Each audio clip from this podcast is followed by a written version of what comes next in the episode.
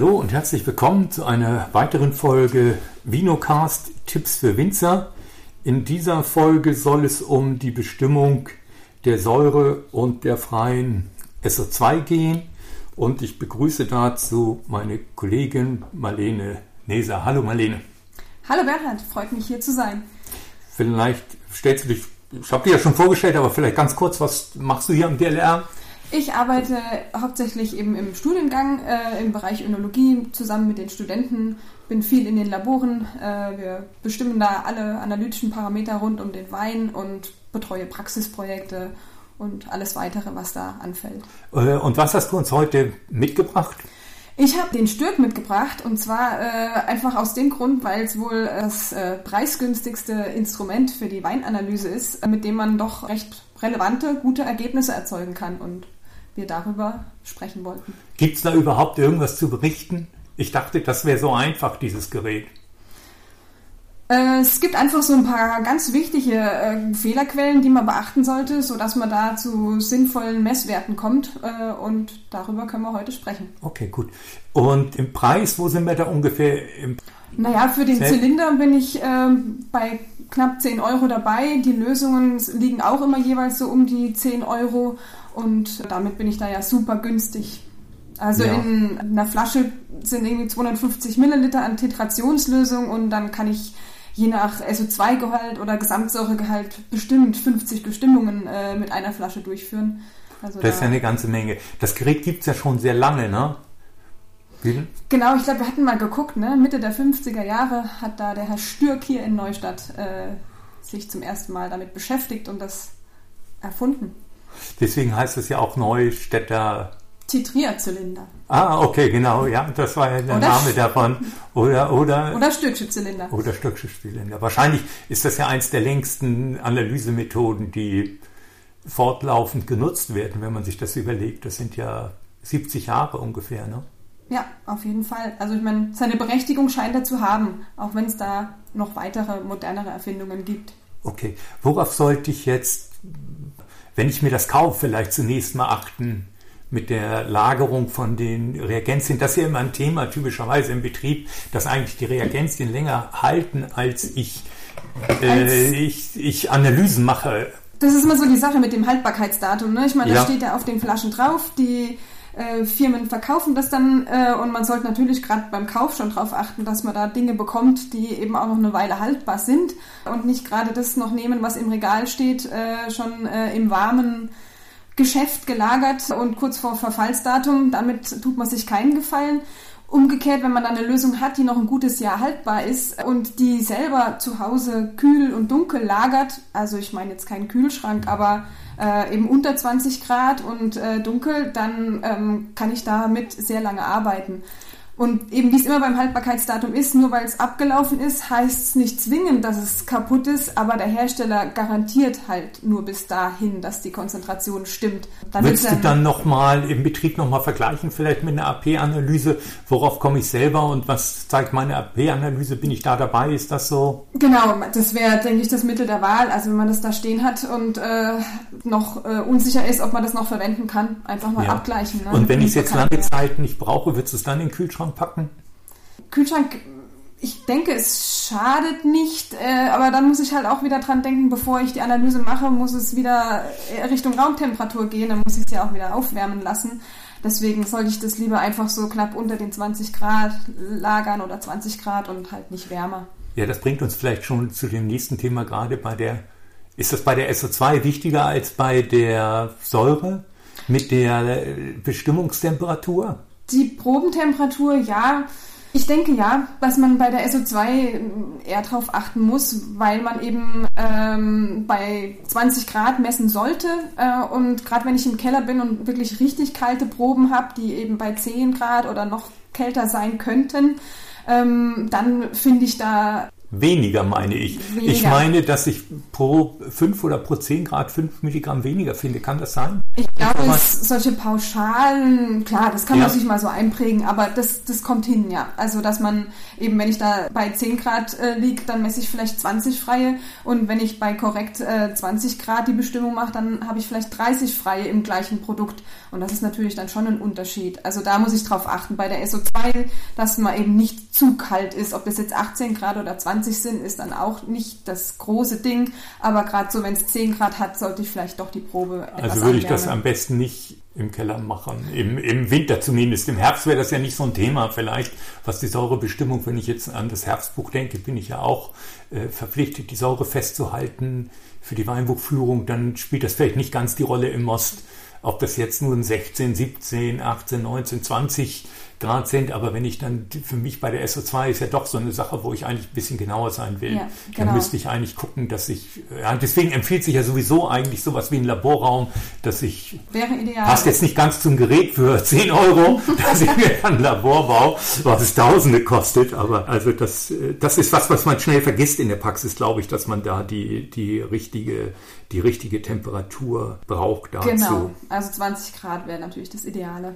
Äh, das bringt mich schon noch zu demnächst mit dem Entgasen. Also für die Säure muss ich ja entgasen, für die SO2 Genau, also für die SO2 wäre es ja kontraproduktiv. Ne? Also wenn du die SO2 entgast, dann verliert man auch die SO2 mit. Natürlich auch wieder nur in Grenzen, aber es ist eben ein Faktor, den man berücksichtigen muss. Also bei SO2 der vorsichtige Umgang mit der Probe ähm, und eben auch beim Titrieren, der entsprechend vorsichtige Umgang, nicht den Zylinder schütteln ohne Ende, sondern da möglichst sanft und möglichst zügig zu einem Ergebnis zu kommen. Während bei der Gesamtsäure, äh, da kann man, muss man vorab äh, ordentlich schütteln, weil sonst hat man eben die CO2 äh, mit im Gesamtsäurewert und die gehört da ja nicht dazu.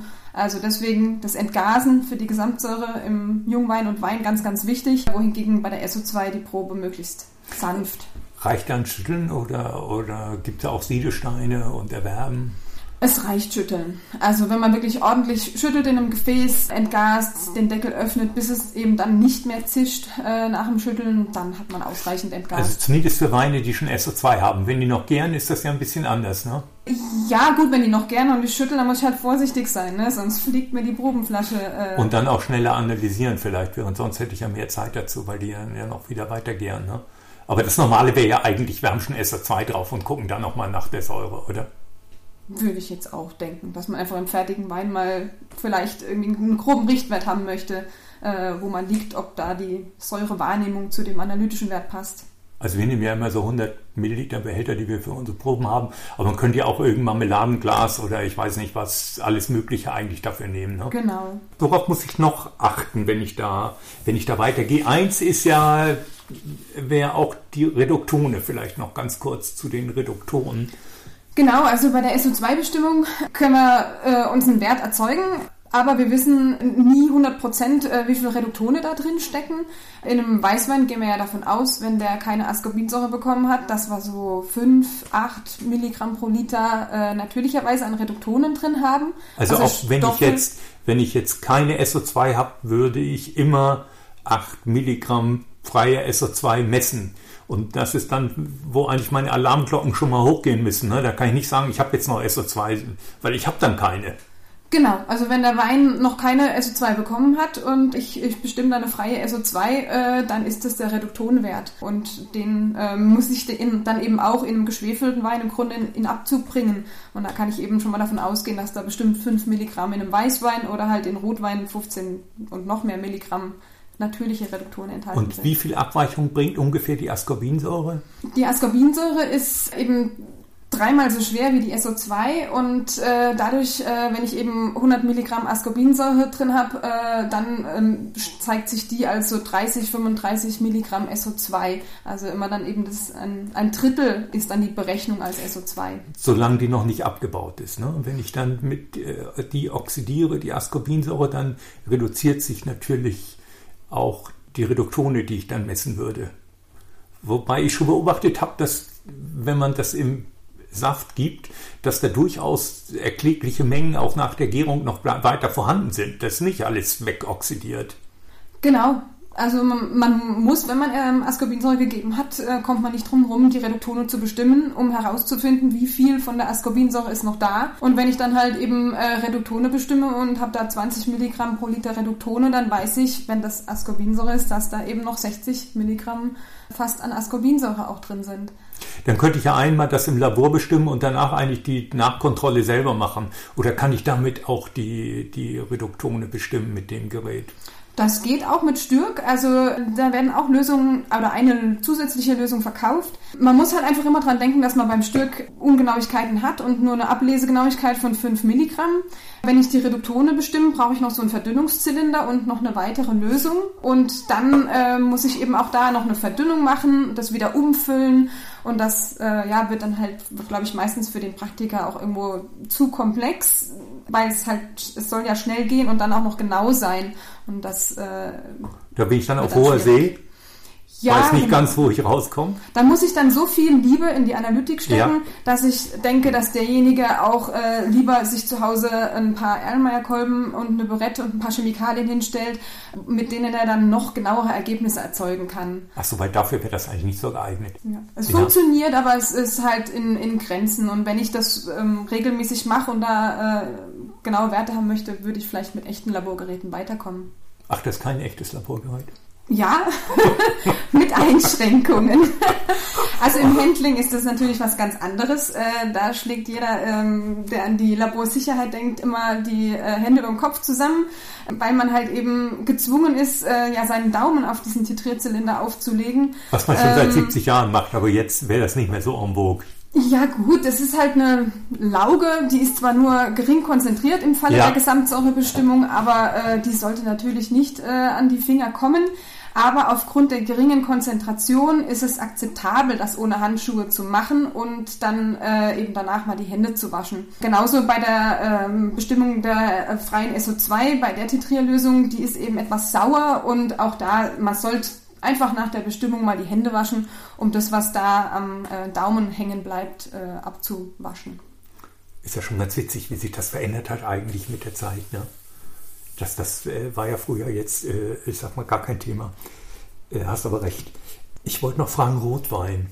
Wie sieht es denn bei Rosé funktioniert noch? Rotwein, machen genau. wir nur einen leichten Spätburgunder? Genau, also da muss man halt immer an die Farbumschläge denken, die man dabei ermittelt. Äh, und jeder, der es schon probiert hat, äh, weiß, dass man halt in so einem tiefdunklen Rotwein nichts mehr sieht. Sei es jetzt das dunkelgrün bei der Gesamtsäurebestimmung oder äh, dieses lila ähm, oder leichte lila, was man bei der freien SO2-Bestimmung sieht, das wird halt im Rotwein super schwer. Also da kann ich auch mit viel Beleuchtung irgendwann nichts mehr erkennen. Würde ein bisschen Beleuchtung helfen? Manche machen ja das Handy auf, da kann man doch so Genau, also Weiß wenn, machen oder Tablet oder sowas haben ja. wir doch auch, ne? Ja? Also wenn ich da einen, einen, hellen Rotwein habe und das ordentlich belichte, dann äh, kann ich da schon zu Messwerten kommen, auf jeden Fall. Aber ja, also ich denke, gerade eben in, im Rotweinbereich ist es dann doch leichter, Laborwerte zu bekommen oder eben eigene, in eigene Laborgeräte zu investieren, die dieses Rotweinproblem eben Gut, nicht haben. Weil da habe ich ja auch nochmal die Reduktone dann im Rotwein, je nach genau, ne? Intensität. Das hängt ja dann auch nochmal ab der Farbumschlag, das ist doch auch so ein, so ein kritischer Punkt eigentlich bei der Messung. Ne? Genau, also das ist so, mein von der Durchführung her überhaupt was dazu beachten ist, äh, dass man beim Befüllen des Zylinders erstmal den Zylinder auch vorspült, also dass man sich Gedanken drum macht, wie, was ist da vorher drin gewesen. In der Regel ist er ja noch feucht und das muss eben raus, weil entscheidend ist ja, dass bis zur Nullmarkierung auch wirklich der zu analysierende Wein oder die Probe da drin ist äh, und ich die eben nicht irgendwie mit der Vorprobe oder mit Wasser verdünne. Das heißt, den Zylinder vorspülen ist äh, immer richtig und dann eben die Probe einfüllen bis zum äh, aufsitzenden Meniskus. Was ist noch also, der aufsitzende Meniskus? Ich habe das nicht so ähm, parat gerade, sorry immer wenn man eine Flüssigkeit in so ein äh, Röhrchen reinfüllt, äh, hat die ja eben dann nicht eine gerade äh, Oberfläche, sondern so eine Wölbung. Und dieser tiefste Punkt äh, von der Wölbung, der muss auf der Nullmarkierung sitzen. Also das, was man bei der Mostwaage als Ablesung unten bezeichnen würde. Genau. Die typischen Mostwagen, da steht ja Ablesung oben. Mhm. Wir lenken jetzt ein bisschen ab, noch kurz. Äh, da steht Ablesung unten, also hier äh, oben. Und wenn da nichts drauf steht, ist Ablesung unten. Und hier wäre also immer Ablesung unten Richtig. bei dem Gerät. Genau. Und dann habe ich die eben sauber da eingefüllt und äh, dann muss ich titrieren bis zum Farbumschlag. Und dabei sollte ich mir auch eben Gedanken machen, gerade bei der SO2, äh, es ist eine Schnellmethode. Also wir müssen jetzt hier nicht in 0,1 Milliliter äh, Schritten arbeiten, äh, sondern man sollte da schon recht zügig vorangehen und eben diesen Zylinder äh, bewegen, um diese Titrationsflüssigkeit zu verteilen. Und wenn das dann irgendwann nicht mehr hilft, weil der Farbumschlag nicht weggeht, weil sich eben die Titrationslösung nicht mehr ausreichend verteilt, dann muss der Daumen drauf und man äh, dreht den kompletten Zylinder einmal um und danach eben dieses Daumenabstreifen. Ganz wichtig, dass da auch die Probeflüssigkeit im Zylinder drin bleibt, weil sonst äh, verliere ich ja Analyt und am Ende halt auch äh, mein Messwert, weil es immer weniger wird. Also wenn ich das alles beachtet habe und dann komme ich irgendwann äh, bei der SO2 zu einem Farbumschlag ins Lila und der soll eben nur ganz leicht sein. Also wenn ich den sehe und der ein paar Sekunden bestehen bleibt, dann reicht's auch schon. Das soll nicht tief dunkel lila sein, sondern sobald es als schwaches Lila zu erkennen ist und wenige Sekunden bestehen bleibt, dann bin ich da schon am Ende. Und dann kann die Färbung auch wieder zurückgehen, ne?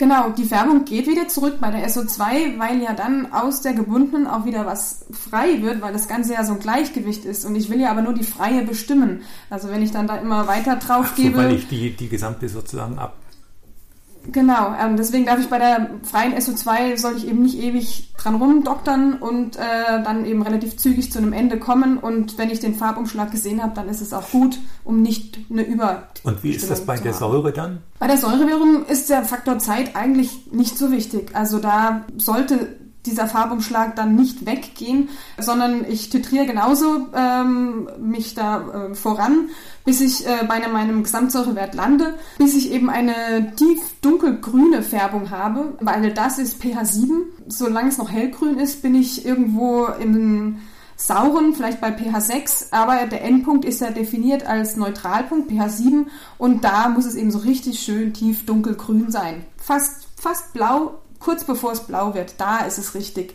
Okay. Ähm, also da muss ich wirklich unterscheiden nach meiner Analyse, die ich in dem Moment mache zwischen der SO2 und der, der Säure. Ne? Genau, also da, genau. da brauche ich dann doch ein bisschen, braucht man doch ein bisschen Know-how. Äh, haben wir noch irgendwas vergessen in diesem spannenden Thema? Ist ja doch spannender, als ich dachte. Ich hoffe, ich hoffe. Naja, ich denke einfach, dass man ähm, die Skalierung von dem Zylinder im Blick haben soll. Das, das Ganze ist ja nur in ähm, 5 Milligramm SO2-Schritten oder eben 0,5 Gramm äh, Säure-Schritten äh, skaliert. Und genauer ist die Methode auch einfach nicht. Also da muss man nicht äh, mit Kommastellen am Ende ablesen, äh, sondern da geht es ja wirklich eher darum, mal den Bereich festzulegen, in dem ich bin, um zum Beispiel halt sicherzugehen, dass äh, für die weitere Lagerung genug freie SO2 da ist. Oder dass ich wirklich den Wein auch, dem Wein auch SO2 gegeben habe. Genau. Oder dass vielleicht meine Verteilung, wenn ich jetzt an die Dosage mit äh, flüssigen Lösungen denke, kann ich ja auch oben und unten mal checken, ist, entspricht sich dieser Wert, komme ich auf den gleichen Wert. Da wäre es dann ja auch nicht so wichtig, ob das jetzt die Temperatur stimmt, sondern da wäre es ja eigentlich nur wichtig zu sehen, habe ich die Verteilung geschafft in meinem Behältnis. Genau. Äh, das wären ja Sachen, die ich damit wirklich schnell erledigen Eben. kann. Deswegen gehört das wahrscheinlich dann das ist in einfach den Keller. Ne? Der große Vorteil, dass man halt sofort ein Ergebnis bekommt, nicht auf einen Laborwert warten muss, äh, sondern einfach ruckzuck selbst im Keller da zumindest halbwegs ähm, ja, praxisrelevante Werte erzeugen kann. Wenn es auf die Nachkommastelle ankommt, dann muss man halt andere Laborgeräte oder eben ein Labor konsultieren. Ja, ja die SO2-Gabe ist ja wirklich ein ganz, ganz kritischer Faktor auch die Idee, dass ich manchmal das vielleicht dann doch zweimal gebe, aus Versehen, kommt ja manchmal vor. Dann kann ich doch mal schnell nochmal nachgucken, was hat eigentlich schon was und was hat nichts. Ne? Genau. Das wären ja doch aus äh, Dinge, die man braucht. Gut, ich glaube, damit wären wir schon am Ende. Äh, vielen Dank und ich hoffe, wir hören uns in einem weiteren Podcast in Kürze wieder. Bis dann. Vielen Dank.